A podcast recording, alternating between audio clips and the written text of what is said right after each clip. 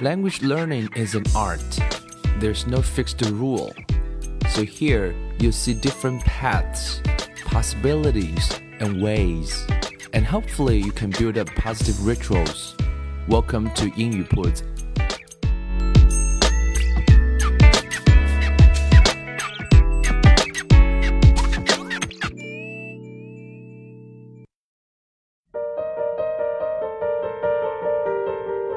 将语言学习融入生活，获取讯息变成常态。Hello everyone, welcome to 英语 Puts and I'm Bill.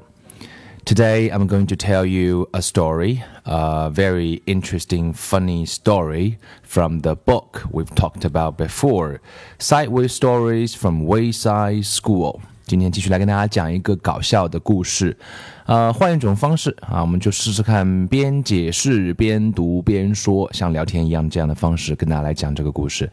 这个故事的名字叫做 Rondy 啊，就是一个人，他的名字叫 Rondy，R O N D I，他有什么特点呢？掉了两颗门牙。Rondy had twenty two beautiful teeth. OK, everyone else had twenty four。那很很多人不知道，我们都是有二十四颗牙，他只有二十二颗，因为在换牙的期间，可能在六七岁的样子。Randy was missing her two front teeth, and those were the most beautiful teeth of all. 啊，这是最尴尬的时期啊，就是那个 front teeth，两个前门牙掉了啊，可能是最漂亮的两个门牙。那么到学校之后呢，就会碰到各种各样人来拿这个两颗门牙说事儿了。Your front teeth are so cute," said Mrs. Jules. "They make you look just adorable." 这有两个词出现啊，都是可爱的意思，一个叫 cute，一个叫 adorable。C U T E cute adorable A D O R A B L E。啊，好可爱呀！两颗门牙掉了，好可爱啊！可是这时候 Ronnie 有点不大明白了，他说：“But Mrs. Jewls said, Ronnie, I don't have any front teeth。”对呀、啊，他不理解啊。I know said Mrs. Jewls. That's what makes them so cute. 啊，所以这是逻辑不一样来。这个 Ronnie 觉得说，你说我门牙好可爱，可是我两颗门牙掉了，怎么可爱呢？那另外的一个老师说，是啊，就是没有门牙才可爱啊。Ronnie didn't understand. Oh, Rondi, I just love your two front teeth, said Maurecia. I wish I had some like that. 有这个同学说了，好期望自己也有这样两颗啊，这样两颗门牙，又是一个让人不可以让 Ronnie 不可以理解的逻辑，right？Ronnie 怎么说呢？But I don't have them，said Ronnie。我没有门牙，你还期望有这样两颗门牙？What do you mean？你什么意思嘛？that's why I love them so much," said Maurecia。啊，所以就是没有我才喜欢。那 ah, Ronnie 表示很不理解。Oh, this is silly, said Rondi. Everybody thinks the teeth I don't have are cute. I'm not wearing a coat. Don't you all just love my coat? And what about my third arm? I don't have one. Isn't it lovely? 哎，Ronnie 也是一个非常有想法的人，说你们都喜欢我没有的东西啊，我没有门牙，所以你说我门牙很可爱。那我今天没有穿外套，你是不是觉得我的外套很可爱？那我今天我没有三第三只手臂，你是不是觉得它也很可爱呢？啊，这是也是没错没错，说的很有意思，right？那么接着就开始了同学们之间的这种闹剧的故事了。Love your hat, Rondi," said Joy. I'm not wearing a hat, Rondi screamed. That's what makes it so interesting, said Joy. Don't you think so, Leslie? Oh, yes, said Leslie. It's a very nice hat. Nice boots, too. I'm not wearing boots, Rondi insisted. Yes, said Joy. Very nice boots. They go so well with your hat. What hat? asked Rondi. Yes, Leslie agreed. Rondi showed excellent taste by not wearing the hat or the boots. They go so well together.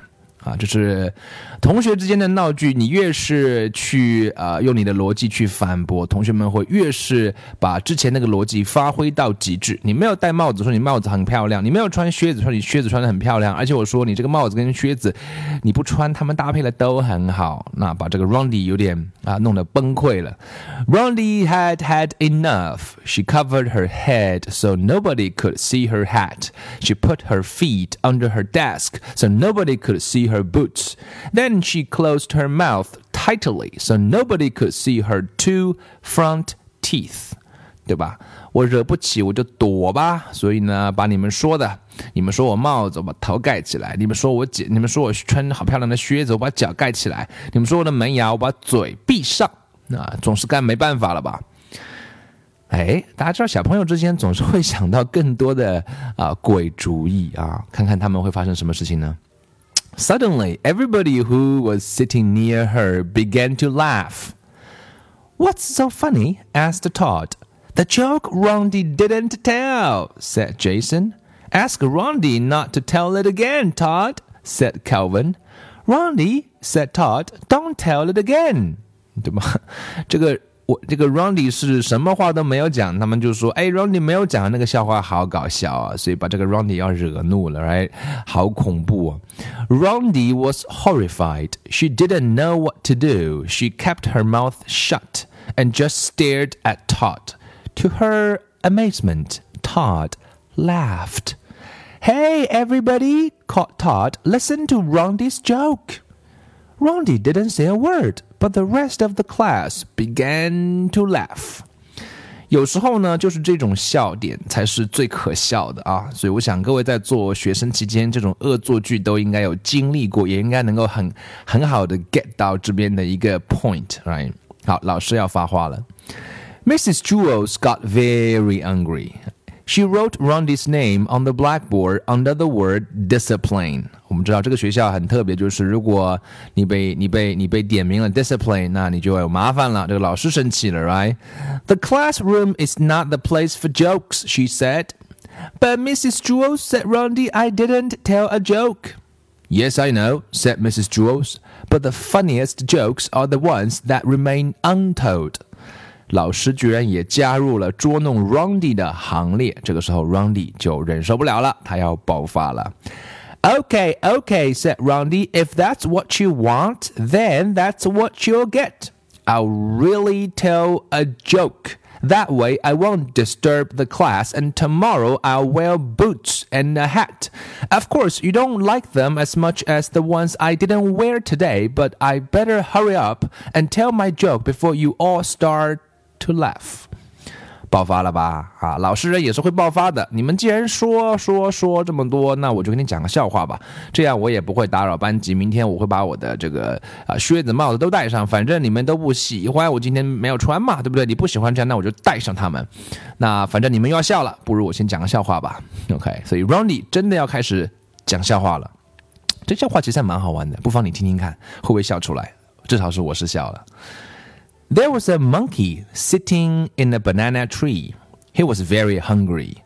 He knew that somewhere in the tree there was a magic banana, and that once he ate that banana, he wouldn't be hungry anymore. He ate one banana that wasn't it. He was still hungry. He ate another banana. That one wasn't it either. He was still hungry. Finally, after he ate his tenth banana, he wasn't hungry anymore. I knew I'd find it, he said. It's too bad I didn't eat that one first. I wouldn't have had to waste all those other bananas. 啊，非常还蛮好玩的一个故事，right？一只猴子坐在一棵香蕉树上，它很饿，它知道说这棵树上应该有一颗魔力的、有魔法的香蕉。这个魔法香蕉只要一吃的话就不会饿了。嗯，他吃了第一个。 还是饿，不是魔法香蕉。又吃了一个，不是魔法香蕉，因为他还很饿。最后他吃了十个香蕉，他不饿了。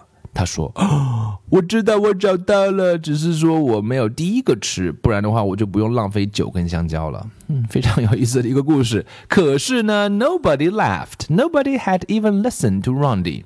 Mrs. Jules was busy teaching arithmetic, and everybody else was paying strict attention. 啊，就跟你反着来，老师也不理你了，同学们都不理你了。Rondi slapped herself in the face to make sure she was really there. She was. 打自己一耳光，因为不相信这是真的。Slap herself in the face. The bell rang for recess. 这个字注意表示是课间休息啊，R E C E S S。啊，铃响了，表示可以下课休息了。The bell rang for recess. Rondi ran outside. She was very upset. 非常生气。Louis, the yard teacher, saw her. Why the frown, Rondi? He asked. Come on, smile. Let me see your cute front teeth。真是哪壶不开提哪壶，今天就是因为这个 front teeth 引出了这一连串的闹剧和不愉快，Rondi 很不开心。Rondi screamed. She sucked Louis in the stomach, then bit his arm with his, with her missing teeth, and that kind of hurts the worst。最后把气都撒在了这个园丁的身上，而且不知道这种感觉是怎么样，确实会很痛吗？如果一个人咬你的话，刚好是缺了两颗门牙，那种痛是不是是最痛的？是不是很好玩？这个故事，如果你喜欢这个故事的话呢，可以去看这本书。这本书的名字叫做《Sideways Stories from Wayside School》。听故事，看故事，不知不觉英文就会慢慢提高。